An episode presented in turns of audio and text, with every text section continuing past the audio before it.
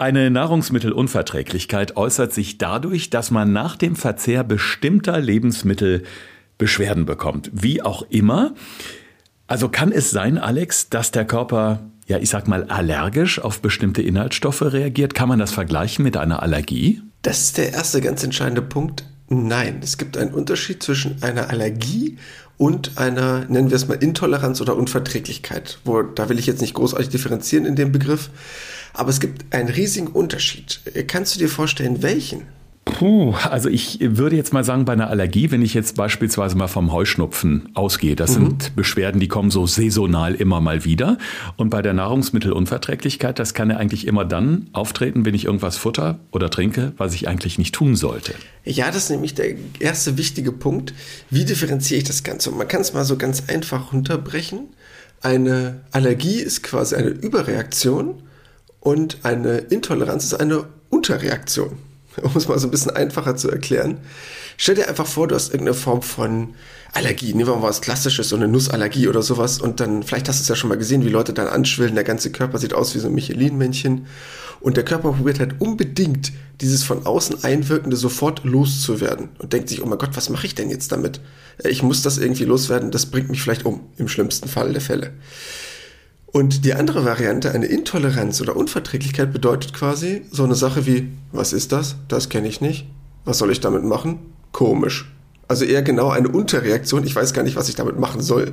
Und so kann man es quasi so ein bisschen, muss man laienhaft auszudrücken, ein bisschen darstellen vielleicht. Also hätten wir das Allerwichtigste jetzt schon mal geklärt. Das heißt, dann gehen wir jetzt in Medias Res sozusagen und kümmern uns um ja, Intoleranzen, die wirklich weit verbreitet sind. Damit willkommen zu einer neuen Folge. Gesund gefragt. Fünf Tipps für deine Gesundheit. Mit TV-Reporter Thorsten Slegers und Personal Trainer Alexander Nikolai. Ihr habt das ja bestimmt alle schon mal selbst erlebt oder vielleicht auch von Kolleginnen oder Kollegen gehört, der Satz, das vertrage ich nicht. Ja, oder bei mir in der Kaffeebar, wenn ich im, in der Firma bin, im Sender bin, höre ich ganz oft, wenn die Mädels sagen, oh, aber bitte laktosefreie Milch. Ja, also das fällt mir komischerweise meistens bei den Damen auf. Warum das so ist, will ich dich nachher auch noch fragen.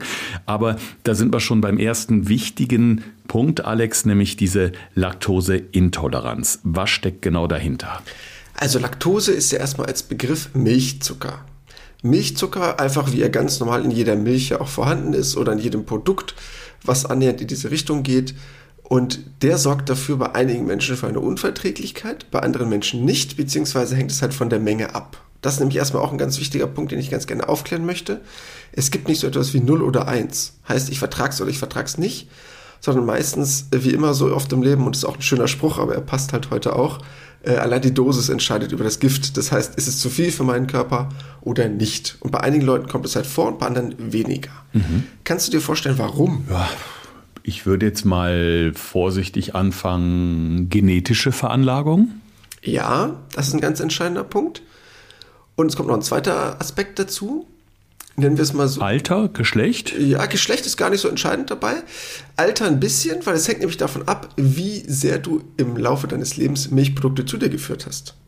Denn um es mal ganz einfach zu sagen, das Schöne ist ja, wenn du als Baby auf die Welt kommst, da hat ja keiner Laktoseintoleranz. Also welches Baby sagt denn nein, ich möchte keine Muttermilch? Also in 99,9% der Fälle gibt es ja damit eigentlich kein Problem. Und das ist ja auch gerade der Sinn dahinter, dass man Muttermilch gut verstoffwechseln kann. Das heißt, theoretisch, wenn du auf die Welt kommst, hast du das ja nicht. Also muss man sich ja eigentlich fragen, warum kommt denn jetzt der Kram? Es gibt ja kein Baby, das sagt, oh, Mutti, das mag ich jetzt aber nicht. Äh, ich hätte gerne noch eine Tablette dazu, so nach dem Motto. Mhm. Und, Und wenn die Mutti vielleicht keine Milch hat, um das Baby zu stillen, dann vielleicht? Das wäre was anderes, dann kann es nämlich wesentlich früher entstehen. Denn das Entscheidende ist nämlich, einmal, wo du aufgewachsen bist, weil zum Beispiel so bei uns in unseren Breitengraden, also sagen wir mal alles so im Bereich Europa, Nordeuropa, ist es für die meisten Menschen kein großartiges Problem, mit einer gewissen Menge Laktose umzugehen. Gewisse Menge ist jetzt schwer zu definieren, aber sagen wir mal so, das Glas Milch macht den meisten Leuten kein Problem. Im asiatischen Raum ist es aber ein viel größeres Problem zum Beispiel. Dort haben 99 Prozent eine Laktoseintoleranz und dort gibt es einfach keine Milchprodukte. Also wer dort auch schon mal im Urlaub war oder geschäftlich unterwegs war, dort gibt es einfach wesentlich weniger. Und das ist einfach so ein bisschen darin begründet, wie wir die letzten paar hundert Jahre verbracht haben. Und wenn man sich vorstellt, was der europäische Raum vor ein paar hundert Jahren war. Dort gab es einfach viel Viehzucht, viel Ackerbau, dort wurde viel Milch getrunken und deshalb haben wir uns das antrainiert, immer weiter Laktose zu verstoffwechseln. Während das in anderen Regionen im asiatischen Raum dieser Bereich gar nicht wichtig war und Milch gar nicht so ein großartiges ähm, Lebensmittel war und die das einfach sich über Jahrhunderte abtrainiert haben und deshalb es einfach bei denen nicht vorkommt. Sehr spannend.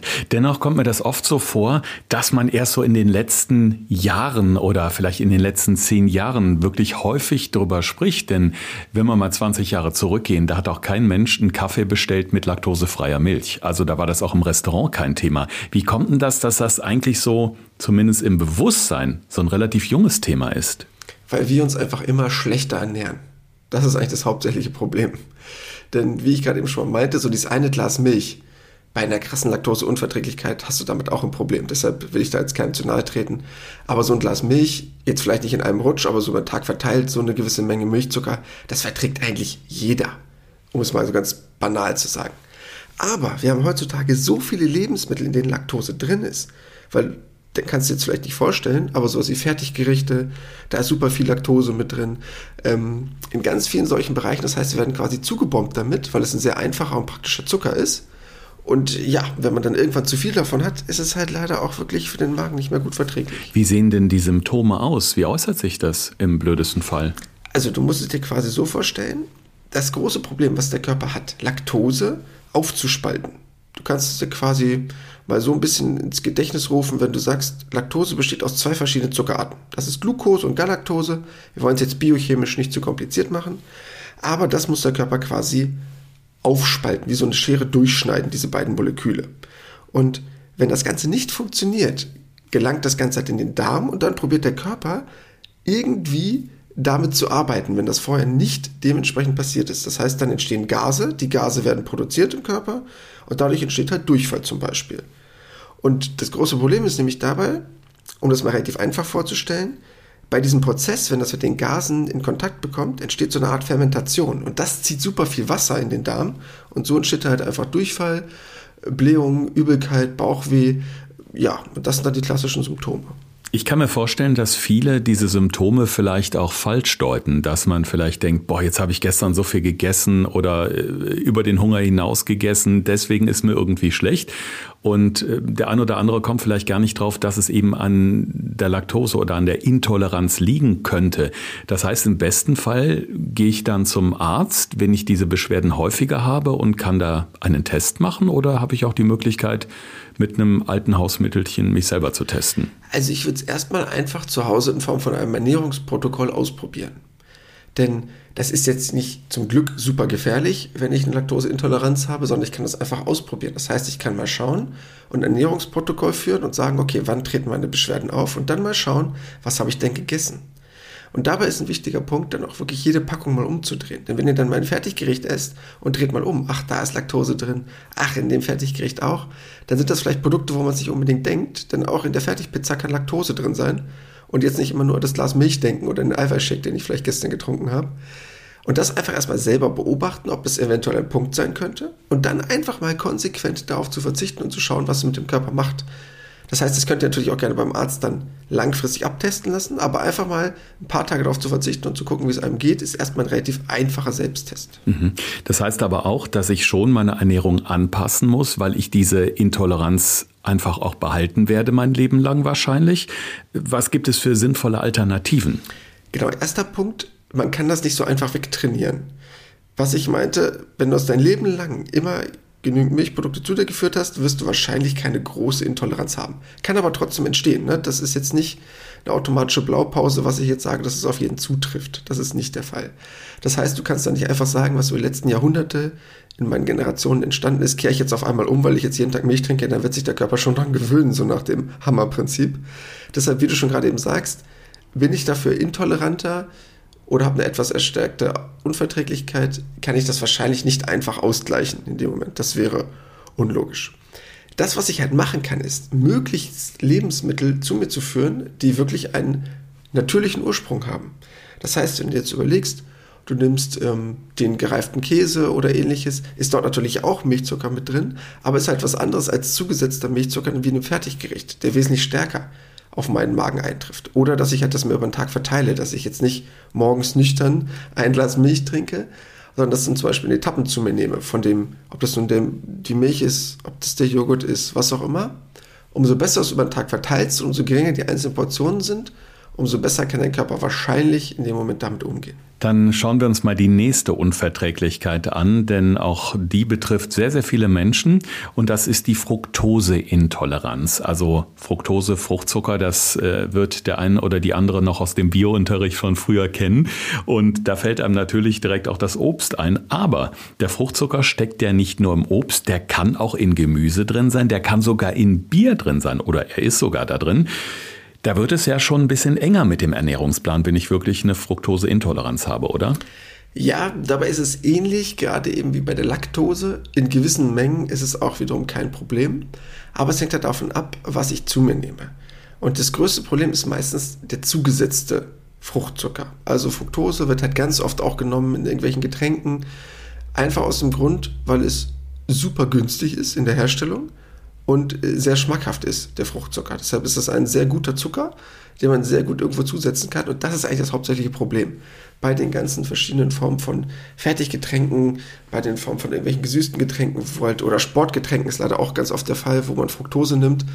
Ja, das ist dann einfach ein riesengroßes Problem. Das heißt, das eigentliche Obst ist weniger das Problem. Wenn ich einen Apfel essen will, ich eine Kiwi esse oder was auch immer, ist dieser natürliche Fruchtzucker nicht so problematisch bzw. verursacht nicht so große Probleme für den Körper. Oft nicht und der Vorteil ist ja davon, du nimmst das noch mit anderen Lebensmitteln zusätzlich zu dir in dem Moment. Das heißt, wenn du jetzt dieses Lebensmittel zu dir nimmst, natürlich kannst du es auch isoliert essen, aber selbst wenn du jetzt isoliert den Apfel isst, sind ja da trotzdem noch Ballaststoffe mit drin, die die Aufnahme verzögern, zusätzliche Enzyme, dann hast du das ja quasi nicht isoliert. Wenn du jetzt Fructose trinkst, dann kann im Darm aber auch Jahrmarkt entstehen. Also das kann dann extrem unangenehm werden. Es wird dann die berühmte Achterbahn oder das Riesenrad kann man sich aussuchen. Jetzt ist es ja so, ich war ja ein wenig strebsam und habe mich natürlich äh, vorbereitet auf die heutige Folge, Alex. Und was ich ganz interessant fand, ähm, ich habe einen Artikel gelesen, wo nochmal ganz klar herausgestellt war, dass unser Körper ja generell nur eine gewisse Menge an Fructose verträgt. Also der kann ja nicht unendlich viel Fructose aufnehmen und verarbeiten. Das heißt, auch bei einem Menschen, der jetzt nicht diese Intoleranz hat, ist irgendwann das Limit voll. Ja, absolut. Ganz wichtiger Punkt, den du gerade ansprichst, weil irgendwann ist es halt auch wirklich zu viel. Man braucht nicht denken, dass mein Körper das kann und dann kann er das auch automatisch mit jeder Menge. Da kannst du dir garantiert sicher sein. Ich sage jetzt nur mal ein Beispiel, wenn du morgens aufstehen würdest und auf nüchternen Magen ein Liter O-Saft trinkst, also welcher Stahlmagen das aushält, dann Chapeau an die Adresse von der jeweiligen Person. Äh, oder jetzt die Riesenportion Fruchtsalat. Äh, das ist einfach unwahrscheinlich, dass das funktioniert. Und deshalb ist das immer ein ganz entscheidender Punkt. Ob das nun die Laktose war, ob es nun jetzt die Fructose ist. Es hängt hauptsächlich von der Menge ab, wie gut ich das verstoffwechsel und wie gut ich das über den Tag verteile, weil es dann meistens kein riesengroßes Problem sein sollte. Außer ich habe halt wirklich Fructose in jedem Lebensmittel drin, weil wenn du jetzt dein Obst isst und dann isst du danach dein Fertiggericht, wo auch noch Fructose drin ist und dann wird es dort noch zugesetzt, äh, ja, dann wird es halt irgendwann eine Menge, die wird dann schwierig zu verstoffwechseln. Mir fällt da gerade eine ganz nette Geschichte aus meinen wilden jugendlichen Partyzeiten ein, als ich morgens, sonntags morgens wach geworden bin oder es war sonntags mittags. Wir hatten gut gefeiert und man hat ja dann so diesen Brand, man hat tierischen Durst, abgesehen vom Kater und den Kopfschmerzen. Und dann habe ich mal fast ein Liter O-Saft geäxt. Das war lecker, das war erfrischend. Aber du kannst dir vorstellen, wie schnell und wohin ich danach geflitzt bin. Seitdem nie mehr. Ein Glas reicht. Faszinierend, ne? wie schnell das geht. Also. Das geht ganz flott durch, also ich kann es dir sagen. Also zum Glück war ich zu Hause und, hab, und hab's äh, rechtzeitig äh, äh, geschafft. Ich komme schon in Stocken, wie ich nur dran denke. Es war ein einschneidendes Erlebnis, sehr, sehr unangenehm. Ja, also über die Beschwerden haben wir jetzt schon gesprochen, was alles da passieren kann. Die Frage ist natürlich, kann man sowas behandeln? Kann man etwa Medikamente einnehmen, um eben ja, den Beschwerden oder diesen Symptomen in irgendeiner Form vorzubeugen? Oder geht das nicht? Also bei der Laktose ist es zum Beispiel so, was wir gerade eben schon mal als Thema hatten, da kannst du zum Beispiel eine Tablette für nehmen, die Laktase, also das Enzym, um die Ose zu spalten, ist die Ase, um es mal so ein bisschen auszudrücken, biochemisch. Äh, da geht das zum Beispiel ganz gut. Äh, bei der Fructose in dem Moment nicht. Was du aber bei beiden Varianten machen kannst, ist, das einfach mal eine Zeit lang wegzulassen. Also einfach mal drei bis vier Wochen darauf zu verzichten, um dem Körper die Chance zu geben, sich zu regenerieren.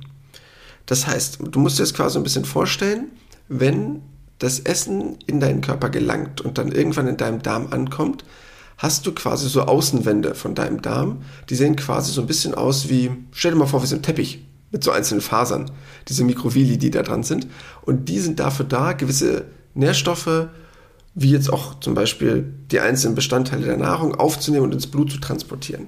Und umso gesünder diese Darmoberfläche ist, umso besser kann die natürlich auch Fructose, Laktose, was auch immer verstoffwechseln. Und es kann dann wirklich helfen, den Körper eine Zeit lang davon zu entlasten. Aber das soll natürlich kein Dauerzustand sein, weil man weiß mittlerweile, dass es Sinn macht, darauf nicht komplett zu verzichten, weil der Körper sich noch mehr in diese Spirale reindreht, also dann noch unverträglicher zu werden. Deshalb sollte das nur dann temporär der Fall sein, um dann davon zu schauen, ob es davon besser wird und der Körper es im Nachhinein besser verstoffwechseln kann. Hm. Also die Laktoseintoleranz, die Fructoseintoleranz, zwei Themen, die ja, viele Menschen betreffen. Wir haben gesagt, in dieser Folge wollen wir uns erstmal so auf drei Dinge ein bisschen fokussieren, um in den nächsten Folgen auch weitere zum Thema zu machen. Aber lass uns nochmal auf das Thema Gluten schauen, bitte, Alex. Auch da gibt es Unverträglichkeiten und auch da sieht man wieder, wie sehr der Darm involviert ist und wie wichtig der Darm eben auch für unsere Gesundheit, für unser Wohlbefinden ist.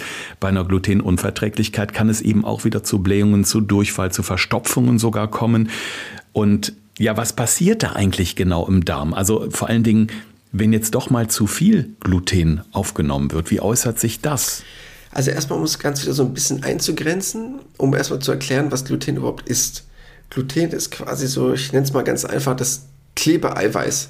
Das, was quasi dafür drin ist, in als Eiweißstruktur in deinem, sagen wir jetzt mal Brot oder Brötchen oder was auch immer, was dafür verantwortlich ist, was beim Backen hochgeht. Also wenn du in den Ofen schaust und das geht hoch, ist dafür zum Beispiel ganz entscheidend Gluten verantwortlich.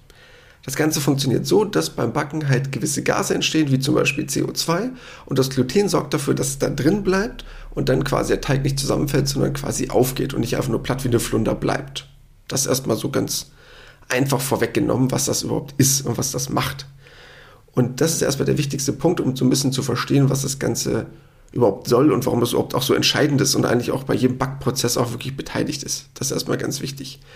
Und einige Leute entwickeln halt eine Form von Sensitivität, um es mal so auszudrücken. Da spricht man quasi nicht unbedingt von Unverträglichkeit, sondern von der Sensitivität, dass die mehr oder weniger damit ein Problem haben. Die krasseste Form, dass du das gar nicht verstoffwechseln kannst, ist eine Zöliakie. Ich weiß nicht, ob du den Begriff schon mal gehört hast. Ich habe ihn heute Mittag noch gelesen, ja, aber äh, die okay. Übersetzung habe ich gerade verdrängt. Gut. Bedeutet letztendlich nur null Gluten. Das heißt, du hast ein riesengroßes Problem, wenn du schon minimale Mengen von Gluten aufnimmst. Und dann entstehen chronische Darmentzündungen, die auch wirklich sehr, sehr schmerzhaft sein können und sehr, sehr unangenehm sein können. Und das ist dann wirklich eine Sache für den Arzt, äh, um das dementsprechend abzuklären und auch dementsprechend behandeln zu lassen, weil das kann wirklich schwerwiegendere Folgen haben als so eine kleine Intoleranz. Und deshalb würde ich eher davon sprechen, das, was die meisten Leute merken, wenn die jetzt Brötchen, Brot gegessen haben und merken, oh, mir ist nicht so gut, ist das eher eine Glutensensitivität, anstatt jetzt eine Zöliakie, anstatt also die krasseste Form davon, weil das ist dann schon wesentlich ausgeprägter. Wenn man heutzutage irgendwelche Problemchen hat, dann nimmt man sich natürlich das Internet zur Hand, fragt Dr. Google und liest im blödesten Fall irgendwelche seltsamen Diagnosen. Und gerade so rund um das Thema Gluten und Unverträglichkeiten gibt es ja auch wirklich schlimme Geschichten, was alles passieren kann. Führt unter Umständen dazu, dass auch Menschen, die nachgewiesenermaßen nicht daran leiden, sich vielleicht sagen, pass auf, ich nehme jetzt möglichst kein Gluten zu mir. Macht das denn Sinn, um Prävention zu treiben? Das Ding ist, mittlerweile ist es halt schwierig, aufgrund unserer heutigen Nahrungsmittelindustrie und all den Zusätzen, die wir haben und allen Formen von, sagen wir es mal, chemischen Behandlungen der einzelnen Lebensmittel, zu sagen genau, woran jetzt eine Unverträglichkeit liegt, weil es nicht immer unbedingt das sein muss, was man vielleicht im ersten Moment vermutet. Und mittlerweile ist ja auch glutenfreie Ernährung total on vogue und es gibt ja überall, kennst du wahrscheinlich auch diese ganzen, mittlerweile ja schon Regale, voll in Supermärkten, wo drauf steht glutenfrei, wo man sich vor 20 Jahren gesagt hätte, was ist denn das überhaupt? Was ist denn das Gluten da? Ähm, wo man gar keine Ahnung davon hatte. Und viele vermuten das halt dahinter, weil man weiß, dass zum Beispiel eine Glutensensitivität auch zum Beispiel sowas verursachen kann wie eine unreine Haut, ähm, eine gerötete Haut, ein schlechtes Hautbild generell, also auch dieser ganze Beauty-Aspekt, der damit reinkommt. Und deshalb wollen viele das schon pro forma quasi ausschließen und verzichten einfach deshalb absichtlich darauf, auch wenn es vielleicht gar nicht deren Diagnose sein muss. Mhm, verstehe. Also das Lieblingszitat der heutigen Folge kann ich jetzt schon mal hervorheben, was ist denn das Gluten da? Alexander Nikolai, Februar 2022. Was ist denn das Gluten da? Sehr schön, sehr schön. Sehr gerne. Ja, jetzt äh, wollen wir natürlich mal schauen. Wir fassen ja in jeder unserer Folge immer noch mal so die wichtigsten Punkte zusammen in unserer Rubrik fünf Tipps für deine Gesundheit und worauf ihr unbedingt achten solltet, wenn ihr entweder mit einer Laktose, Fructose oder Gluten Problematik zu tun habt. Das wird Alex euch jetzt in unseren Tipps verraten. Thorsten fragt, Alexander antwortet. In diesem Podcast erfährst du alles über Ernährung und Fitness. Einfach erklärt und mit konkreten Tipps für deinen Alltag. Tipp Nummer eins: Erstmal der einfachste Weg und es auch für euch selber so ein bisschen einzugrenzen, vielleicht ein Ernährungsprotokoll. Also wirklich, wenn ihr sagt, ah, ich habe häufiger Beschwerden, egal in welche Richtung die gehen, ob das nun die Blähungen sind, ob das nun generell das Gefühl von Unwohlsein ist, ähm, Magen-Darm-Beschwerden, Durchfall, dass ihr einfach erstmal aufschreibt, was habe ich gegessen und wann treten diese Symptome auf. Um danach zu schauen, okay, was kann es gewesen sein an diesem Tag, was eventuell das verursacht hat, um euch schon mal ein bisschen die, ich will nicht sagen, dass ihr Diagnostik betreiben sollt, aber eine gewisse Einschätzung vielleicht zu sagen, dass man sagen kann, okay, es könnte in die und die Richtung gehen. Dann Punkt Nummer zwei. Bei Fructose und Laktose macht es Sinn, eine Pause zu machen. Das heißt, da kann man wirklich mal probieren, vielleicht drei bis vier Wochen auf Lebensmittel damit zu verzichten, wo dann entweder nichts oder halt sehr wenig drin ist. Das komplett zu vermeiden wird schwierig oder das kann immer mal vorkommen, aber halt einfach mal zu schauen, wie es einem damit geht, weil sich auch dann der Darm dementsprechend gut erholen kann und man dann eventuell danach wieder leichter diese Lebensmittel verstoffwechseln kann. Wir haben ja kürzlich erst drüber gesprochen, wo ich noch so scherzeshalber gefragt habe, äh, sollen wir jetzt das Essen reflektieren? Aber im Grunde ist es ja genau das, also dieses das bewusstere Essen ne? und sich im Nachhinein auch fragen, so was habe ich jetzt gegessen? Wie geht es mir damit? Wie geht es mir danach? Macht es satt? Fühle ich mich wohl oder unwohl? Und im Grunde ist es ja nichts einfacher, als sich eine kleine Notiz meinetwegen auch ins Handy zu machen und mal kurz notieren, fühle mich super, war lange satt oder ich fühle mich total Kacke, um es mal auf Deutsch zu sagen. Ja, reicht absolut. Ihr müsst dafür auch nicht alles komplett aufschreiben. Es reicht, wenn ihr einfach von jeder Mahlzeit mal ein Foto macht, weil dann wisst ihr, was es ist. Braucht ihr gar kein großartiges Protokoll führen und dann einfach unter das Bild oder in das Bild reinschreiben. Mir geht's gut, mir geht's nicht gut. Ähm, und so könnt ihr es relativ leicht machen, ohne großartigen Aufwand. Tipp Nummer drei: Bei Zöliakie oder Glutensensitivität bringt eine Pause leider nichts, wie bei Laktose und Fructose. Das bitte auf jeden Fall ärztlich abklären lassen.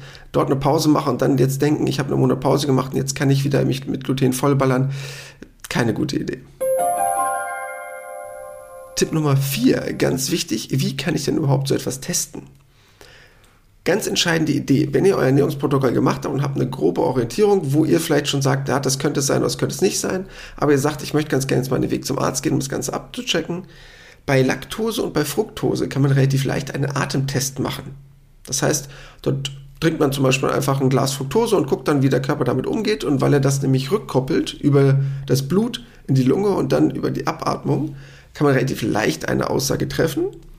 Bei Gluten ist es so, da braucht man noch wesentlich mehr Marker. Das heißt, da schaut man sich zum Beispiel auch nochmal das Blutbild an. Da braucht man ein bisschen mehr, um das, weil es so ein bisschen mehr Ausschlussverfahren ist quasi von der Art, braucht man ein paar mehr Indikatoren, um das Ganze abklären zu lassen, um dort auch wirklich genaueste Informationen zu haben. Jetzt mussten wir aber bitte mal erklären, wie man bei einer Abatmung feststellen kann, ob man betroffen ist. Interessant, oder? Ist eigentlich total einfach. Ich finde das Wahnsinn. Ich habe jetzt gerade über Mundgeruch nachgedacht, aber es ist ein bisschen eklig, oder? Äh, ja, aber von der Art her, theoretisch wäre es so. Also du wirst es jetzt vielleicht riechen können, vielleicht auch nicht. aber es ist eigentlich relativ einfach, weil wenn du jetzt das in deinen Körper aufnimmst und dein Körper kann die Fructose nicht dementsprechend gut aufspalten und das Ganze gelangt in deinen Körper, gelangt über den Darm in dein Blut, vom Blut in deine Lunge und dort werden ja alle Gase ausgeatmet. Du kennst das klassische Prinzip beim Fasten zum Beispiel, dass man dort dann vielleicht so ein bisschen Mundgeruch bekommt, weil man Ketonkörper ausatmet. Ach ja. Das wäre da genau dasselbe Prinzip. Genau. Das heißt, da merkt man, dass der Körper bei Stoffwechselwegen gewisse Sachen als Endprodukt produziert. Mhm und das kommt dann dabei raus. Ah, interessant. Also das kann ich äh, noch sehr, sehr gut äh, nachvollziehen, denn ich habe damals so kleine ähm, Chlorophyll-Tablettchen genommen, um eben genau diesem komischen Geruch so ein bisschen vorzubeugen, wenn ich auf Kollegen treffe. Ja, das war im Sinne meiner Mitmenschen, ja. Mhm. Sehr nett von dir, genau. Ganz einfacher Weg, äh, denkt man oft nicht, aber braucht man gar nicht großartig Blut abzapfen oder irgendwas anderes machen oder nur darauf vertrauen, dass derjenige Bauchschmerzen bekommt, sondern dann kann man das auch offensichtlich messen und dann nicht unbedingt daran festmachen. Und der letzte Punkt, mir noch ein ganz wichtiger Punkt, bitte zum Arzt gehen und das Ganze abklären lassen. Denn wenn ihr euch jetzt unsicher seid oder ihr sagt so, ach, okay, das ist jetzt nicht absolut eindeutig oder ich weiß das, weil in meiner ganzen Familie ist es auch so, es können natürlich auch noch andere Sachen sein als die, die wir gerade eben aufgezählt haben. Die drei Sachen, Fructose, Laktose und Gluten, als Unverträglichkeit oder Sensitivität sind halt einfach die häufigsten. Deshalb haben wir die jetzt heute mal aufgefasst. Aber es können natürlich auch noch andere Aspekte sein. Deshalb, ähm, ich bin ein Freund seine Ernährung zu reflektieren, aber nicht ein Freund von Selbstdiagnosen. Und deshalb, äh, wenn es dann darum geht, ihr den Verdacht habt, dann bitte das Ganze mal mit eurem Hausarzt besprechen, denn das kann man sehr einfach feststellen um dann die richtigen Wege zu ergreifen. Ja, und das Thema Verdacht ist eigentlich auch schon der Stichpunkt oder ein Stichwort für unsere nächste Folge, Alex. Denn wir wollen natürlich äh, im Podcast auch mal weiterschauen, was gibt es denn noch so für Unverträglichkeiten, wie kann man die erkennen, wie kann man sie möglicherweise behandeln. Und ich habe dich vor einigen Wochen oder Monaten, ich glaube es war im Sommer zum ersten Mal gefragt, sag mal Alex, kann das sein, dass ich auf einmal irgendein Problem mit Bier habe? Also jetzt nicht, dass ich irgendwie Massen trinke und mich dann schlecht fühle. Nee, nach ein, zwei normalen Gläschen schon merke ich einfach, auf einmal fühlt sich das komisch an. Also auch bei Biersorten, die ich seit vielen Jahren kenne, ich hatte da nie ein Problem mit, dass sich relativ zügig manchmal schon am gleichen Abend oder spätestens in der Nacht starke Kopfschmerzen einstellen. Also irgendwie reagiere ich da anders und da hast du gesagt, es könnte möglicherweise auf eine Histaminunverträglichkeit hinweisen. Genau, was man oft halt nicht denkt, aber was halt in vielen von diesen fermentierten Produkten der Fall ist. Und das ist halt ein ganz wichtiger Aspekt, das auch zu differenzieren. Ne? Also halt genau zu schauen, was ist eine Unverträglichkeit, was ist eine Allergie, wie reagiert mein Körper. Und da gibt es halt Unterschiede. Und ähm, das ist halt ein wichtiger Punkt, den man mal rausstellen muss. Ja, sollte man in jedem Fall mal drüber reden, denn äh, es sind so ein paar Symptome dann auch aufgetreten, die offensichtlich typisch dafür sind. Ein bisschen, ja, gerötete Haut, geschwollene Augen, das kann ja alles einhergehen. Aber darauf wollen wir nächste Woche schauen und auf was können wir uns noch, ja, freuen in Anführungszeichen, denn es sind natürlich eher unangenehme Sachen, die da auf uns zukommen. Ja, aber das ist erstmal ein ganz wichtiger Punkt, nachdem wir heute ja schon so ein paar Unverträglichkeiten besprochen haben, beim nächsten Mal stärker auf das Thema der Allergiefelder einzugehen und was dabei zum Beispiel ganz große entscheidende Aspekte sind. Erstmal generell, was sind überhaupt Allergien? Wie entstehen die? Was kann ich dagegen tun? Und zum Beispiel auch mal so ein paar Phänomene zu beobachten, wie zum Beispiel, ich habe eine Allergie gegen die und die Gräser und ich habe eine Allergie gegen die und die Nahrungsmittel, wie hängt denn das zusammen? Also gibt es da vielleicht auch eine sogenannte Kreuzallergie? Und das sind alles so Sachen, die wir mal ein bisschen besprechen wollen, weil viele Leute das oft nicht miteinander kombinieren und das sind ganz spannende Aspekte, wo man vielleicht sagt, ach Mensch, das hat vielleicht was miteinander zu tun, das habe ich noch nie gedacht. Sehr spannendes Themenfeld und wenn ihr jetzt sagt, Mensch, das ist genau mein Thema, das wollte ich immer schon mal fragen, dann Schreibt uns gerne, am besten bei Insta, geht auf unseren Podcast Gesund gefragt Instagram-Feed, da könnt ihr uns eine direkte Nachricht schreiben. Und wenn ihr das jetzt am Wochenende noch macht, dann kommt eure Frage unter Umständen sogar direkt mit in die Folge, denn wir zeichnen im Laufe der nächsten Woche auf und geben euch da die Möglichkeit, dass ihr individuell im Podcast vielleicht sogar die Antwort bekommt, richtig? Ja, definitiv. Deshalb ist das uns auch immer ein ganz wichtiger Punkt, weil wenn wir unsere Themen angehen oder die neu besprechen, haben wir natürlich ja immer gewisse Einflüsse von außen, dann haben wir eigene Ideen, die wir mit reinbringen, aber es kommen natürlich auch immer wieder Fragen, die wir noch gar nicht kannten, weil wir die uns selber noch nicht auf dem Schirm hatten, wo wir sagen, ach Mensch, ist ja ein super cooles Thema, haben wir selber noch nicht drüber nachgedacht. Oder noch ein Teilaspekt, den wir vielleicht in der Folge noch nicht so behandelt haben. Und deshalb immer gerne her damit. Wir gehen da auf alles gerne ein. Äh, dafür ist so ein Podcast ein super Medium, da relativ schnell drauf reagieren zu können. Ja, in diesem Sinne wünschen wir euch jetzt erstmal ein schönes Wochenende. Wir veröffentlichen immer samstags. Vielleicht hört ihr uns jetzt aber auch Anfang der Woche. Auch dann kann es nicht zu spät sein für eine Frage. Viel Spaß mit unseren äh, weiteren Themen und vor allen Dingen bleibt gesund. Das war Gesund gefragt. Der Expertentalk mit Thorsten Slegers und Alexander Nikolai. Wenn es dir gefallen hat, abonniere gerne unseren Podcast und verpasse keine neue Folge mehr.